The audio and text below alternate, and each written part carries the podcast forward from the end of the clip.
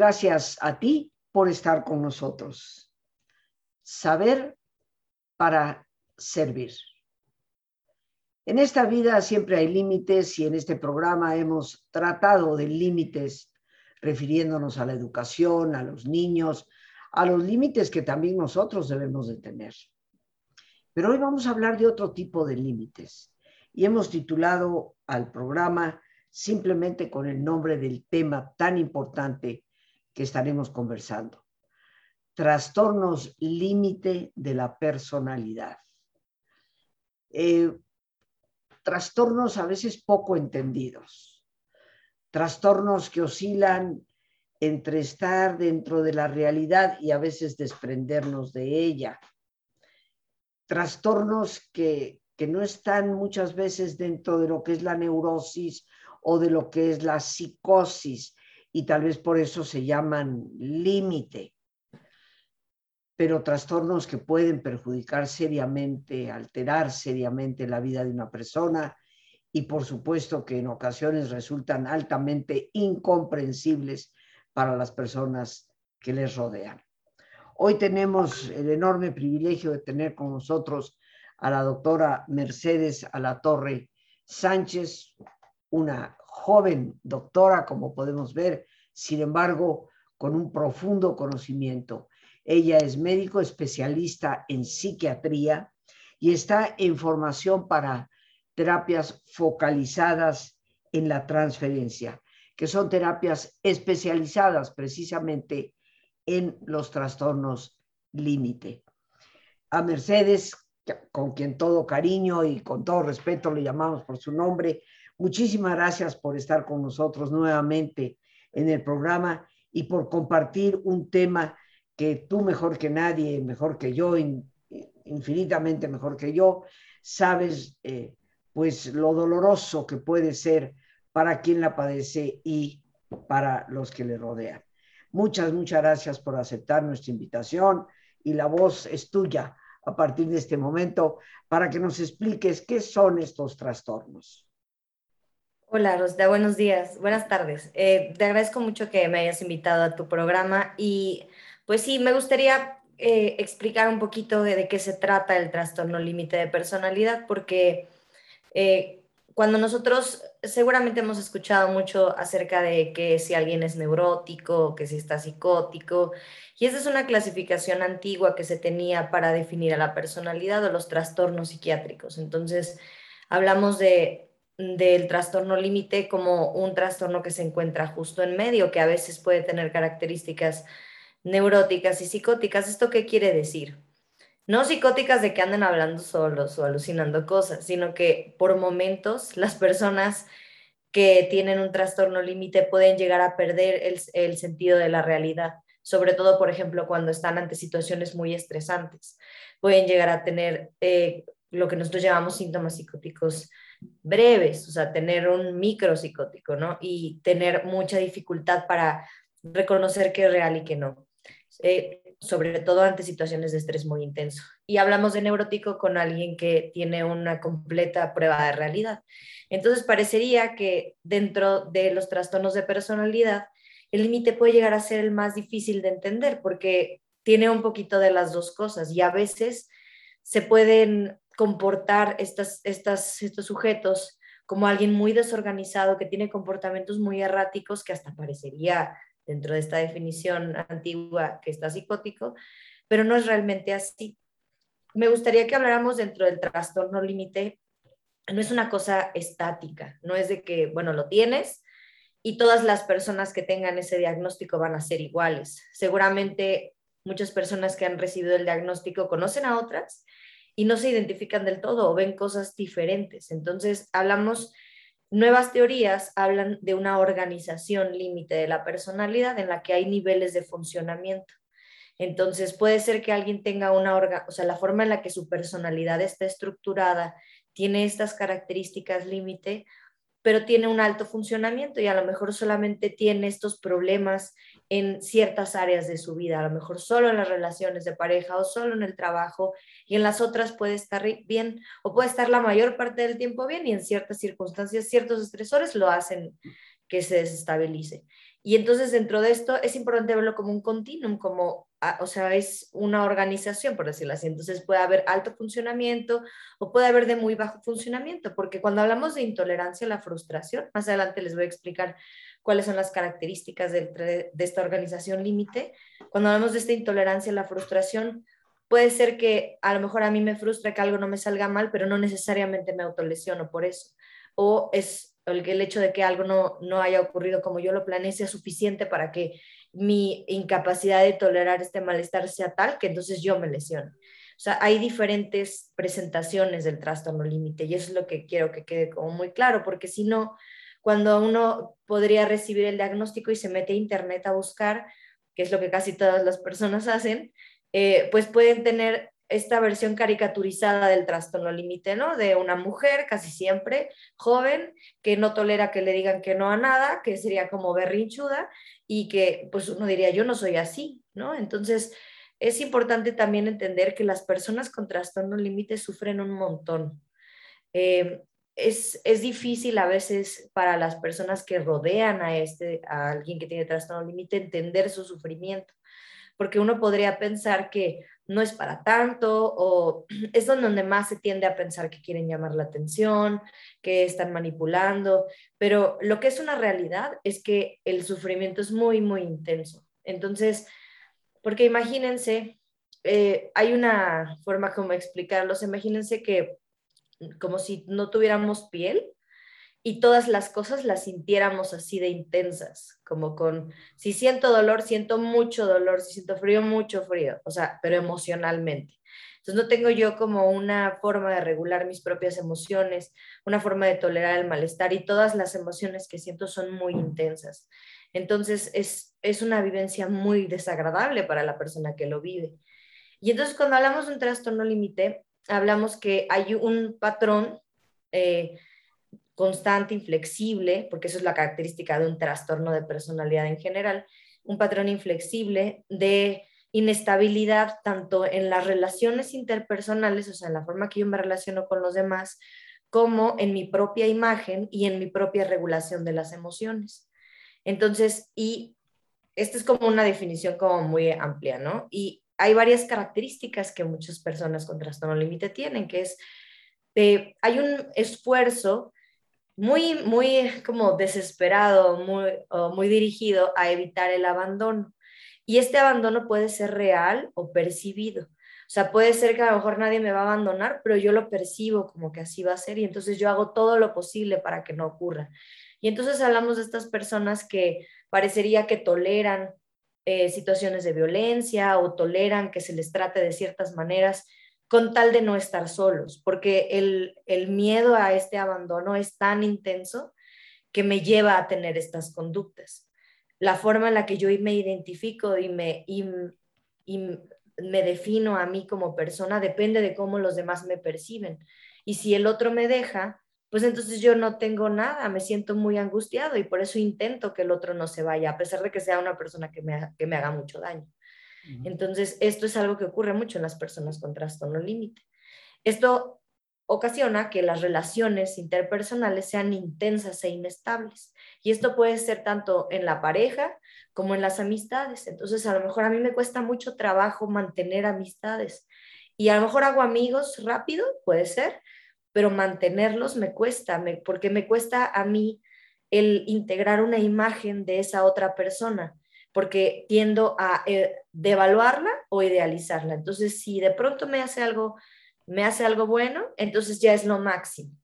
Pero si tiene un error o hace algo que a mí me, me, parece inapropiado, ya lo devalúo. Y entonces, pues las personas no son en blanco y negro. Entonces, para mí, con trastorno límite, se me hace muy difícil integrar esta imagen completa de las personas en las que pueden tener características positivas y negativas y entonces esto hace que mi relación con los demás sea muy difícil. Y entonces yo de pronto tengo amigas y luego son mis enemigos y luego los odio y luego alguien lo amo y el día siguiente lo detesto. Y entonces es una forma de relacionarse muy caótica y, esto hace que estas personas tiendan a estar muy solas, hablando de que tienen poca red de apoyo, porque para el otro es difícil relacionarse con alguien así. Claro. La imagen de uno mismo también es igual de inestable. Entonces yo a veces puedo ser lo mejor y a veces me puedo sentir terrible por una cosa que me sale mal o me es difícil definir mi propia imagen. Por ejemplo, cuando les preguntamos a una persona con trastorno límite que se describa, dependiendo de la organización del límite de la personalidad, pero a veces les cuesta mucho trabajo definirse o se definen con un montón de características positivas o un montón de adjetivos negativos, pero les es difícil integrar una imagen completa de uno mismo y de los otros también. Otra cosa bien importante del trastorno límite es la impulsividad. Esto es importante hablarlo porque la impulsividad no es sinónimo de tener trastorno límite. Ahí existe impulsividad en muchos otros constructos en psiquiatría. Por ejemplo, en el déficit de atención hay impulsividad, hasta cierto punto en el desarrollo, en la adolescencia hay impulsividad, pero una característica principal de, los trastornos de personalidad es esta impulsividad en áreas que podrían dañarlos. Entonces hablamos, por ejemplo, que de pronto tienen, no todas las personas van a manifestar impulsividad de la misma manera. No puede ser impulsividad al momento de tomar decisiones, pero también puede ser, por ejemplo, el tomar, el exponerse a situaciones peligrosas, como tener relaciones sexuales de riesgo. Si yo me siento muy mal, voy y quiero rápido salir con alguien, o consumir sustancias, o tener atracones de comida, por ejemplo. Estas son manifestaciones de la impulsividad que se pueden, que es todo un espectro enorme, o sea, porque uno, le digo, podría buscar en internet y decir, bueno, yo no me corto, ¿no? Yo no me lesiono, yo no soy impulsivo, pero a lo mejor hay cierta impulsividad en otros aspectos de mi vida, por eso es importante que un especialista lo evalúe. Eh, em, disculpa, Mercedes, en esa gran impulsividad es donde entraría en algunas personas con trastorno límite el auto eh, infringirse heridas, el autolastimarse, lacerarse. ¿Ahí entraría en esta gran impulsividad? Sí, una parte, pero también es importante comprender que, por ejemplo, para una persona que no tiene trastorno límite, la forma que tenemos de mitigar el dolor emocional puede ser de muchas formas, ¿no? Puede ser solo relajarme o, o intentar distraerme, llorar, yo qué sé, pero para las personas que tienen trastorno límite, su cerebro funciona de forma diferente y se ha visto que el dolor físico ayuda a regular emocionalmente las emociones. Entonces, si una parte es impulsivo, por ejemplo, en la forma de hacer la autolesión, o sea, de que agarro lo primero que está en el, a mi alrededor o incluso intentos suicidas impulsivos, o sea, no es como que yo estoy planeando a ver a qué hora todos se van para que nadie me encuentre, sino que en ese momento me sentí mal, no me, no me contestaron el teléfono, no me contestó mi novio el teléfono, me puse muy ansiosa y en ese momento me quiero morir. Y en ese momento hago un intento. A eso se refiere la impulsividad. O sea, como tomar estas decisiones sin antelación, sin planeación. Pero, por ejemplo, en las autolesiones, o sea, se ha visto, hay varios estudios en donde se le hicieron a, personas que tenían, que, se les ocasionaban em, estímulos dolorosos y se les medía qué áreas del cerebro se le prendían. Entonces, a las personas que tenían trastorno límite tenían una tolerancia al dolor mucho mayor y generalmente se les prendían áreas que están eh, asociadas a la regulación emocional, a diferencia de otras personas que podrían prenderse áreas como de ansiedad, porque pues me está, me está doliendo, esto no me gusta. Pero entonces esto es, no es que quieran llamar la atención, es que genuinamente esto les hace eh, regular sus emociones a muchas personas con trastorno límite. Sin embargo, pues esto es una conducta maladaptativa porque a veces a veces pueden ser autolesiones muy leves que ni siquiera dejan cicatriz, pero de todas maneras lo que importa es la intención, aunque sea una cortadita así con un sacapuntas, de todos modos es autolesión. Pero a veces son tan intensas las autolesiones que les causan una incapacidad total de, o sea, como de relacionarse y entonces empiezan a veces a lesionar están todo el tiempo, están lesiones en la escuela, en el consultorio, y a veces se ocasionan eh, marcas y lesiones muy feas, y hay formas muy feas de lesionarse también. Entonces, eh, lo que se pretende con estas personas es enseñarles a regular sus emociones de una forma más adaptativa, que no sea ocasionarse dolor, porque sí, finalmente funciona, pero pues no es el, o sea, funciona a corto plazo, porque no es una forma a largo plazo de regular el malestar. Pero sí, dentro de estas conductas también eh, entra la impulsividad. Otra, otra característica son estos comportamientos como repetitivos de, suicidio o de gestos y, sobre, y de amenazas. Entonces es mucho, ahí es en donde entra a veces esta, esta confusión de que lo utilizan para manipular, en donde puede ser que eh, una persona con trastorno límite con frecuencia esté amenazando a, su a las personas de su entorno con hacerse daño para evitar el abandono, por ejemplo, ¿no? De si me dejas, me voy a matar. Pero si bien es una forma de evitar este malestar emocional que está teniendo, es importante no limitarlo a que pues es una manipuladora, no se va a hacer nada, porque las personas con trastorno límite se suicidan. No nada más lo intentan, sí se suicidan.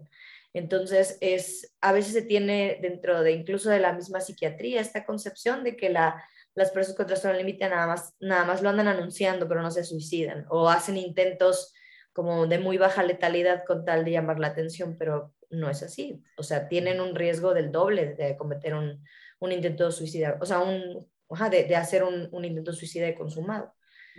Em, otra cosa importante son los, los cambios rápidos en el estado de ánimo. Y esto se presta para mucha desinformación de que las personas piensen que tienen trastorno bipolar, porque en la mañana estoy de buenas y en la tarde estoy eh, de, malas y luego me enojo en la noche y luego otra vez estoy contenta. Y eso no es el trastorno bipolar. El trastorno bipolar es una enfermedad muchísimo más compleja que involucra otra cosa, pero cuando hablamos de cambios emocionales bruscos en un lapso de pocos días, ahí estamos hablando de inestabilidad emocional y esto nos dirige más a un trastorno límite. Entonces, eh, que las cosas, esto que la gente dice que es como de mecha muy corta, ¿no? Y que se enoja muy rápido y que luego otra vez ya está bien, y luego explota y grita y otra vez ya está mejor. Entonces, estos cambios emocionales en un periodo de tiempo corto, hablamos de inestabilidad emocional, que es muy característica del trastorno límite. También otra cosa importante es algo que es un poco difícil de definir, pero es un sentimiento persistente de vacío. Y seguramente las personas que lo han vivido lo pueden entender. Entonces es eh, una sensación de vacío en el sentido de que nada me llena, de puedo tener varias relaciones y nada me parece que es suficiente, o hago muchas actividades, me cambio de carrera, por me cambio de trabajo todo el tiempo, o sea, no puedo como mantener una cosa estable porque nada parece que me satisface por completo. Eso también es, es una característica como muy importante.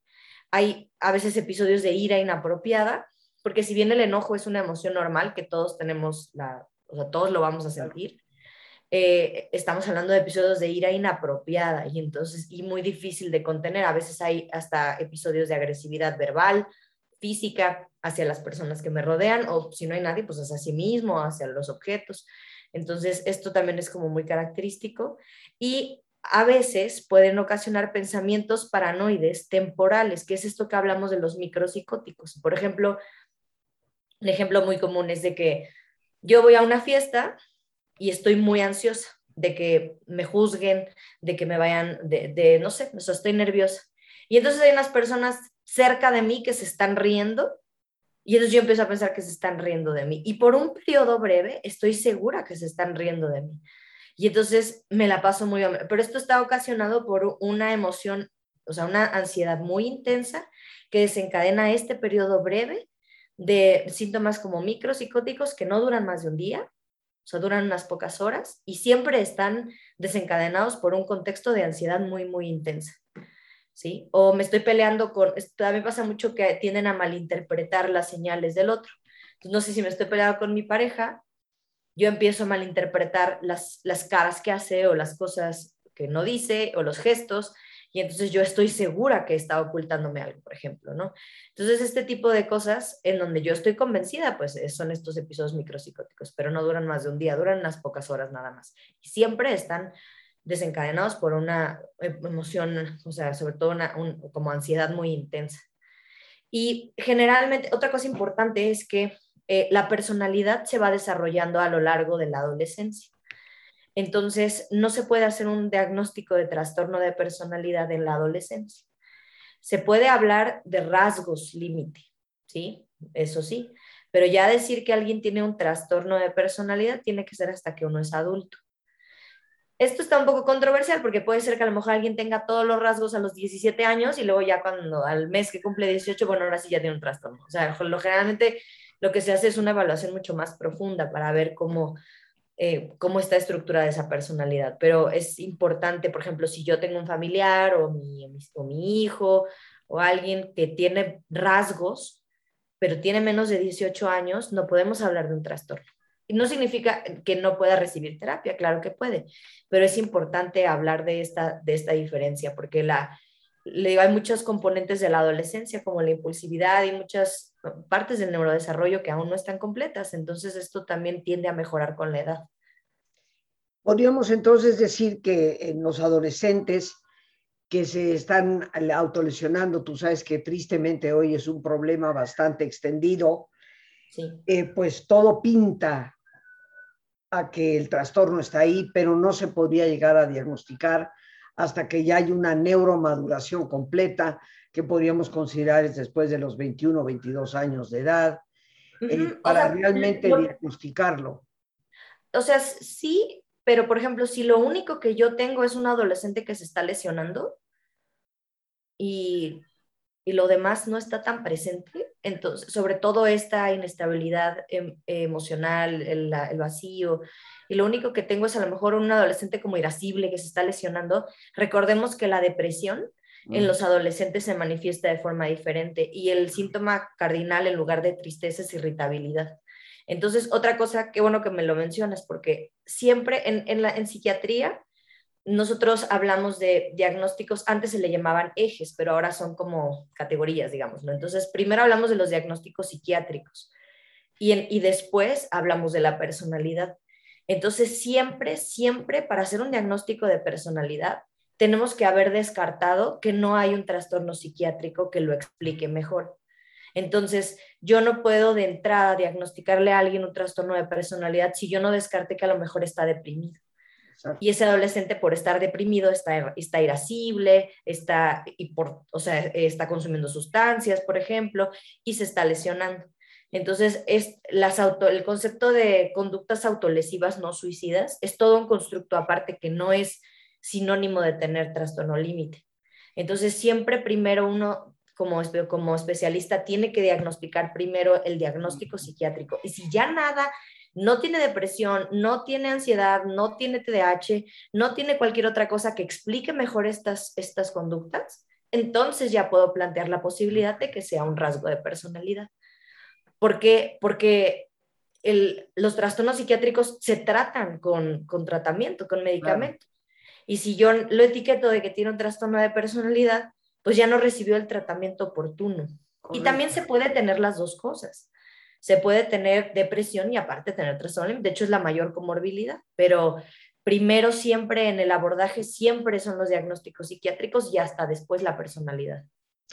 Bien, Mercedes, ¿qué te parece si hacemos nuestra pausa para nuestro ejercicio y después retomamos el tema, indudablemente, eh, y damos todos los datos que nos desees dar y que nosotros necesitamos para que las personas puedan entrar en contacto contigo. claro.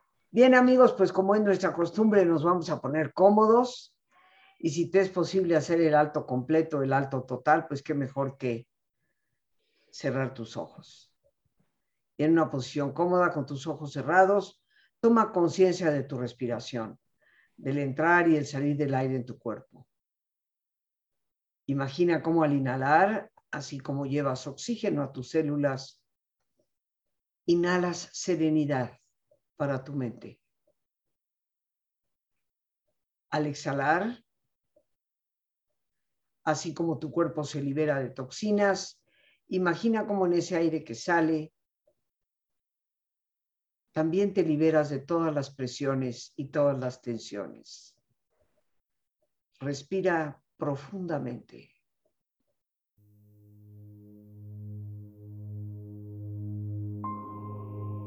Y relaja tu cuero cabelludo. Todos los músculos que cubren tu cabeza.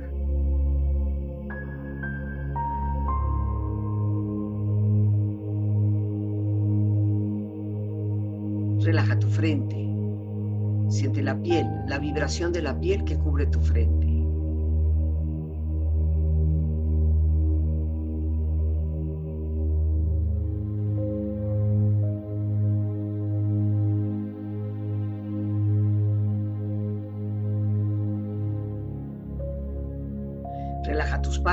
Los tejidos que rodean tus ojos.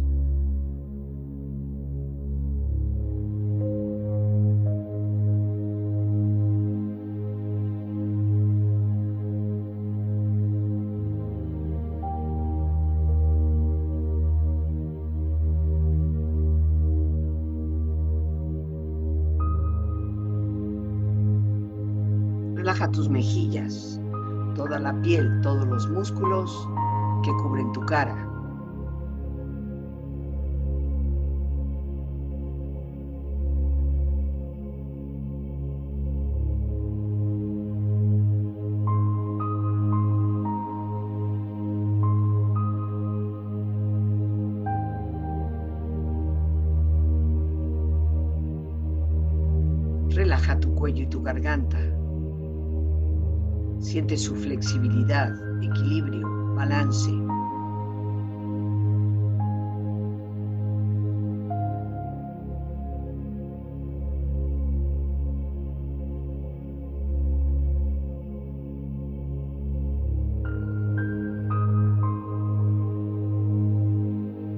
Relaja tus hombros, brazos y manos así como tu espalda siente una agradable sensación que relaja todos los músculos en estas partes de tu cuerpo.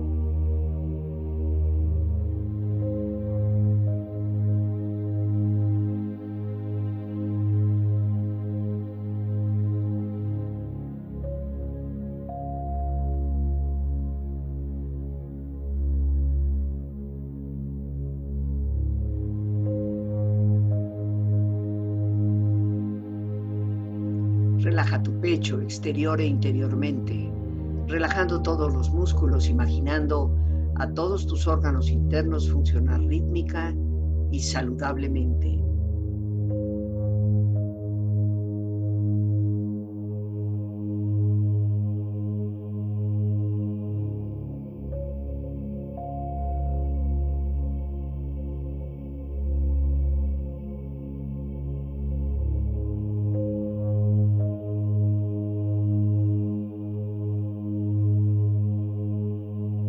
Relaja tu abdomen, exterior e interiormente, relajando todos los músculos, imaginando a todos tus órganos internos funcionar rítmica y saludablemente.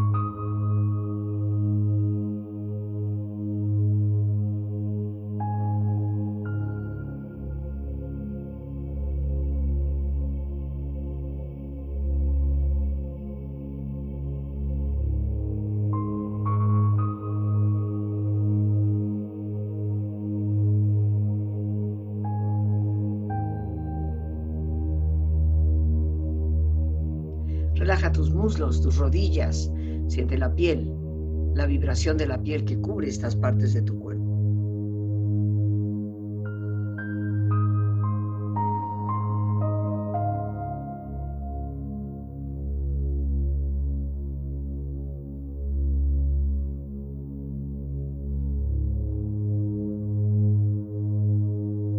Relaja tus pantorrillas y tus pies.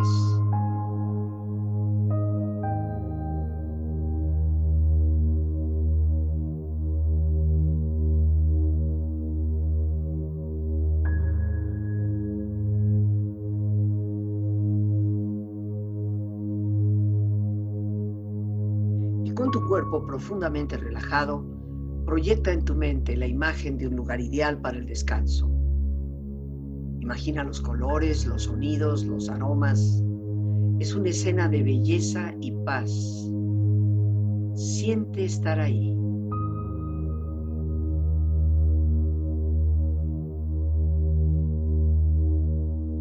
Con tu cuerpo relajado, tu mente serena, reflexiona. Sé que lidiar conmigo y mis cambios de ánimo tan radicales te fastidia. Pero si estuvieras un minuto dentro de mi mente y corazón, verías el caos que tengo y me ayudarías a ir acomodando cada pedazo roto que tengo dentro de mí.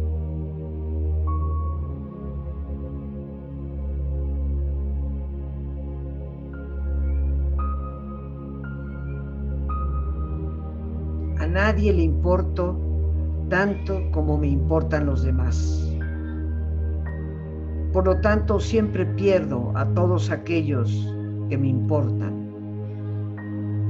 a pesar del intento desesperado de hacer cosas para impedir que me dejen.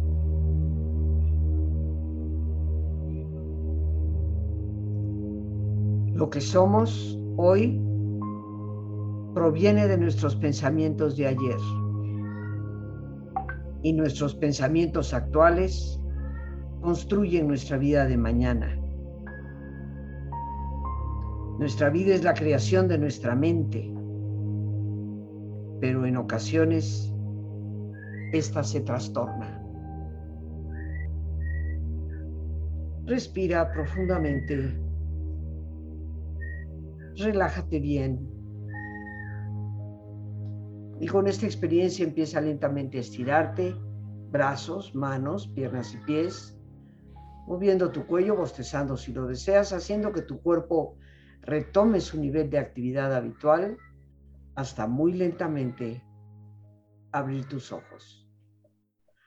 Ojos abiertos, bien despierto, muy a gusto, bien descansado y en perfecto estado de salud, sintiéndote mejor que antes. Regresamos, queridos amigos, con nuestra invitada, la doctora Mercedes Alatorre Sánchez. Y bueno, pues Mercedes, antes de que nos des una conclusión a este respecto de los trastornos límites de la personalidad, aunque yo sé que podríamos hablar mucho más. Danos tus datos, cómo contactar contigo, con el grupo, para, para que las personas busquen una orientación profesional adecuada. Sí, claro. Eh, mi consultorio está en Coyoacán, sobre Miguel Ángel de Quevedo. Las citas son, pueden ser directamente conmigo. Mi número de teléfono es 2292 644858 y junto con eh, varios compañeros tenemos un grupo de, psiquiatras de diferentes subespecialidades para atender salud mental. Eh, se llama Neurocali, tenemos así nuestras redes sociales y pues nada más. Muy bien. Ahí Lorena, nuestra productora, ya nos está poniendo ahí tu teléfono y está poniendo los datos para las personas que deseen contactar con la doctora Mercedes Alatorre, que como hemos visto es psiquiatra, pero también eh, se está preparando cada día de una forma más intensa en esta especialidad de este tipo de trastornos que son muy dolorosos para la persona, también para quienes les rodean. Y bueno, nos has dado una serie de características, algo más que quieras añadir o podemos movernos, aunque sea en pocos minutos que nos quedan, eh, cómo tratar a estas personas, cómo, cómo poder identificar a una persona celosa normal y a una celotipia que nos está hablando de un trastorno de personalidad. Ok, Hay, eh, siempre recuerden que el, el, diagnóstico lo tiene que hacer un especialista, en este caso un psiquiatra. Eh, como les explicaba, primero hay que descartar que no haya un diagnóstico psiquiátrico que esté explicando mejor estos síntomas que ocurren. Por ejemplo, si hablamos de alguien celoso, como nos comentas, primero podría ser un montón de cosas antes de ser un trastorno de personalidad. Entonces, primero necesitaríamos ir con un psiquiatra, pueden ir con el psiquiatra que sea, pero que sea un psiquiatra. Y ya después, cuando se hace, para hacer como tal el diagnóstico de trastorno límite, lo puede hacer un psiquiatra. Y hay diferentes tipos de, de abordajes que se pueden hacer. Ah, generalmente el tratamiento es tanto farmacológico como con psicoterapia. La parte farmacológica nos ayuda a tratar las comorbilidades, que las más frecuentes son depresión, ansiedad, trastornos de alimentación y, bueno, estas conductas suicidas. Entonces, los, los medicamentos nos ayudan a frenar un poco esta impulsividad, a disminuir las conductas de riesgo y la psicoterapia es una parte fundamental. Y hay muchos tipos de terapia dependiendo de qué nivel de organización del trastorno límite sea, qué tan impulsivo, qué tan erráticas son las conductas que llega a tener.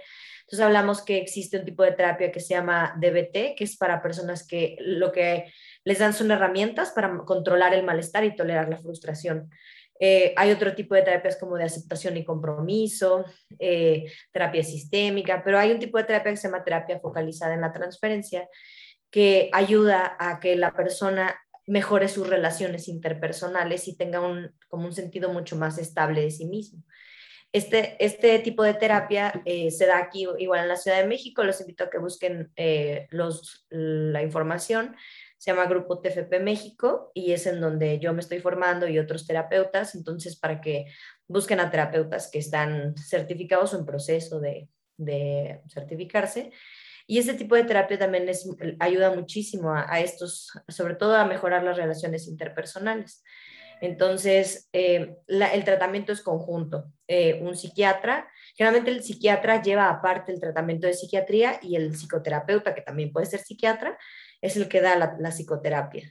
Y pues se trata también de involucrar a la familia, de también a darle psicoeducación a la red de apoyo, porque digo, o sea, cuando uno es familiar o amigo de una persona que tiene trastorno límite puede ser muy difícil de entender. Y a veces uno pues quisiera como ya no estar ahí porque no entiende qué está pasando y es muy agobiante. Entonces, también nos ayuda a los familiares a poner límites, porque también, o sea, tienen un mundo interno como tan caótico que puede llegar a ser difícil relacionarse con otros. Entonces, a los demás nos ayuda también como, como relacionarnos con alguien así.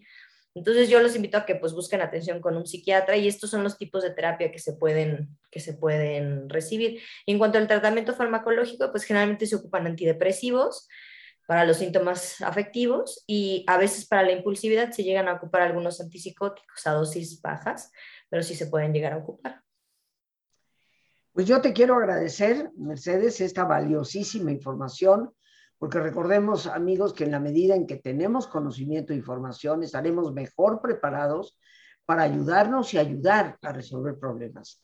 Y hoy en día y más, después de esta pandemia que se prolonga y se prolonga, eh, definitivamente los niveles de estrés han subido enormemente y empiezan a provocar cada vez de una manera más abundante eh, este tipo de, de trastorno. Así que hay que estar al pendiente, ayudarnos y ayudar a los demás. Muchísimas gracias a la doctora Mercedes a la Torre Sánchez. Mercedes, de verdad aprecio enormemente en nombre de todo nuestro auditorio el que nos acompañes y compartas de tu tiempo tan generosamente.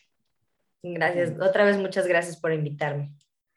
Y bueno amigos, pues nos despedimos dando las gracias a Dios por este espacio que nos permite compartir las gracias a nuestra invitada una vez más, a nuestra productora Lorena Sánchez y a ti, el más importante de todos, una vez más, gracias. Muchísimas gracias por tu paciencia al escucharme y por ayudarme siempre a crecer contigo. Que Dios te bendiga.